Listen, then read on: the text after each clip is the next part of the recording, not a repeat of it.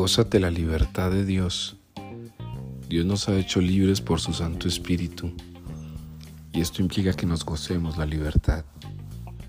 Uno de los frutos del Espíritu Santo es el gozo. Y qué bueno saber que este gozo acompaña a quienes han aprendido a ser libres.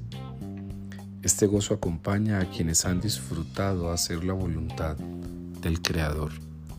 Este gozo acompaña a quien se ha dejado permear por la fuerza poderosa del Espíritu Santo.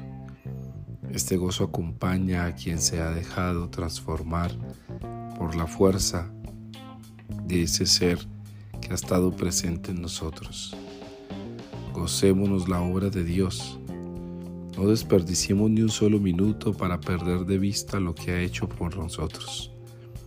Porque Dios obra por nosotros explícitamente e implícitamente obra por nosotros de formas extraordinarias y de formas ordinarias.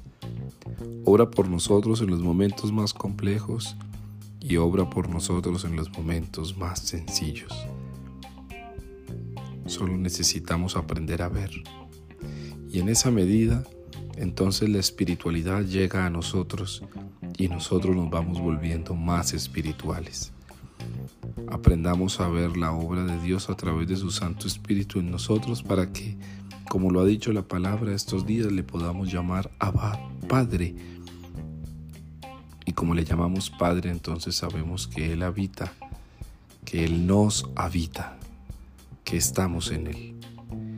Cada arista de nuestra vida aprendamos a recogerla y atrevámonos a romper ese vidrio de la soberbia y de la prepotencia que a veces habita en nosotros para que podamos ver con gozo la obra de Dios.